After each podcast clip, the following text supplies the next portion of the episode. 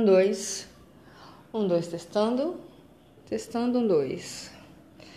Bom, meu nome é Verônica Lima, tenho 26 anos, sou de BH e normalmente encontro é, sufocada, com vontade de dizer um milhão de coisas para as pessoas, para o mundo, é, deixar ativa a voz e dizer coisas que talvez possam ser úteis em algum momento ou pode nunca ser útil em momento algum para ninguém.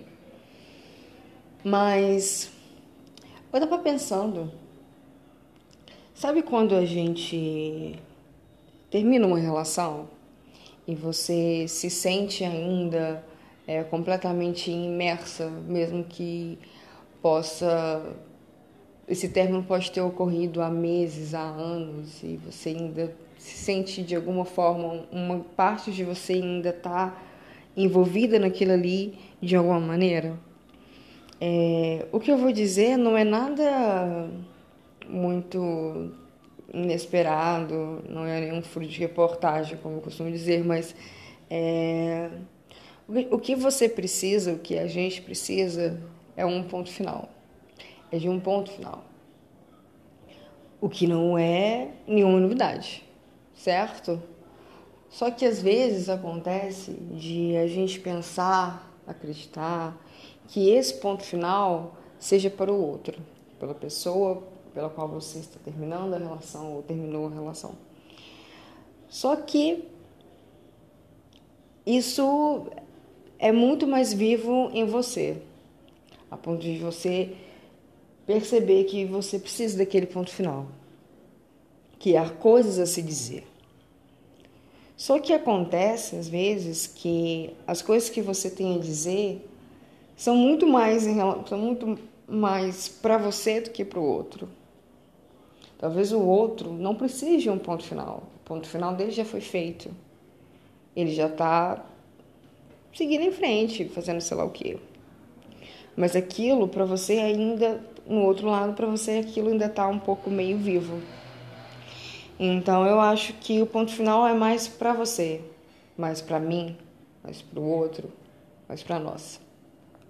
Existem diversas formas de fazer um ponto final. Há cartas, há textos, há poemas e a música. A música eu acho que é um dos pontos finais que eu mais acho. É, como é que é a palavra? Eficaz. Acho que é um pouco mais eficaz. Porque você vai estar tá desabafando com através da voz de uma outra pessoa. De um desabafo de uma outra pessoa. Às vezes há coisas que você sente há tanto tempo e são tanto aqui guardadas e você não tem palavras, você não consegue entender, colocar isso para fora. Mas há alguém que conhece, alguém que consegue. E talvez isso possa estar vindo através de uma música de algum artista. Então, o meu conselho, faça uma playlist, mas tem que ter uma história, tem que contar uma história. Para ser eficaz, tem que ir fundo. Então, a primeira música seja a música do começo, a música que você ouvia e lembrava da pessoa, em que aquela música faça sentido para você, fez sentido para você em algum momento no início da relação. Use ela como a primeira música e a partir dela vai contando uma história. No início, o meio e a parte final, onde as coisas começaram a dar errado. E a parte mais, a parte mais difícil desse ponto final é o encerramento da playlist, que é a música final que você está se libertando daquilo e tentando seguir em frente. Bom, esse é meu recado, esse é meu conselho. Eu não faço a menor ideia do que, que isso aqui vai se tornar, mas manda para mim a sua playlist. Vou gostar de escutar. E é isso.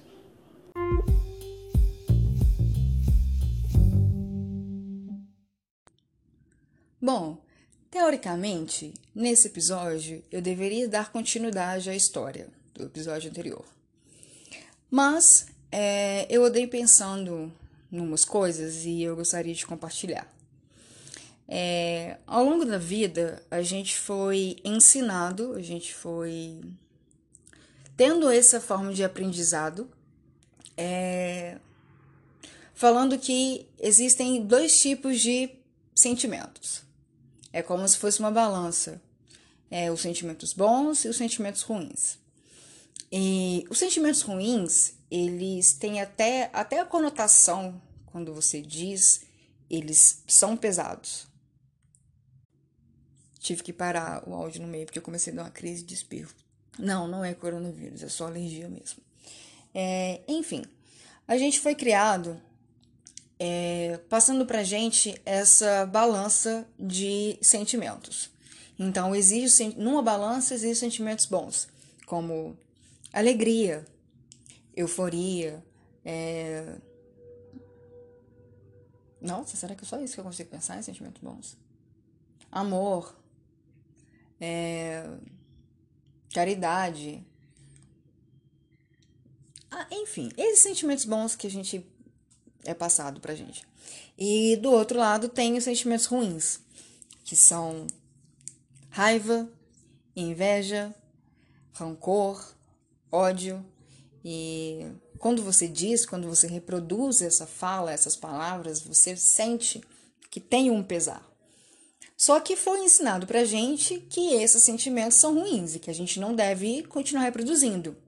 É, desde pequeno, desde muito novo, é ensinado isso pra gente, mas não fala o porquê que a gente não deve sentir esse tipo de sentimento. Por que, que a gente não deve sentir raiva? Por que, que a gente não deve sentir é, inveja, rancor, mágoa? E é simplesmente é dito, não, isso não pode. A gente não pode sentir esse sentimento ruim. E nisso faz com que a gente cresça com esse turbilhão de sentimento, forçando com que a gente sinta apenas alegria, euforia, felicidade, amor por todo mundo, é, e reprimindo qualquer sentimento negativo. Só que eles vão se cruzar em algum momento da sua vida. Eles vão estar ali frente a frente. E nisso vai fazer com que você vai reprimindo isso a todo momento. Não, eu não posso sentir raiva de meu colega de trabalho. Embora eu queira muito sentir raiva dela, mas eu não posso, porque isso é, não é um sentimento bom. E talvez eu gostaria de dizer que eu acho que é importante que a gente se permita a viver esse sentimento ruim, nem que seja por um momento, porque eu vou e volto atrás. Porque esse sentimento, ele já existe. Mesmo que você não reproduza ele, mas dentro de você ele existe em algum momento. Não estou dizendo que você é 100% uma pessoa ruim, mas esse sentimento eles vão se cruzando, porque o bem e o mal precisam existir, porque sozinhos eles não existem. Não, ficou uma bosta, mas enfim, é isso.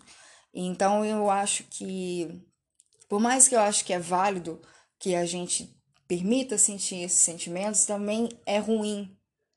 Mas por que, que eu acho que é ruim? Porque foi passado para mim que é ruim isso, que eu tenho que ficar reprimindo e transcendendo uma felicidade é, gigantesca que nem sempre é verdadeira? Não sei. O que, que vocês acham?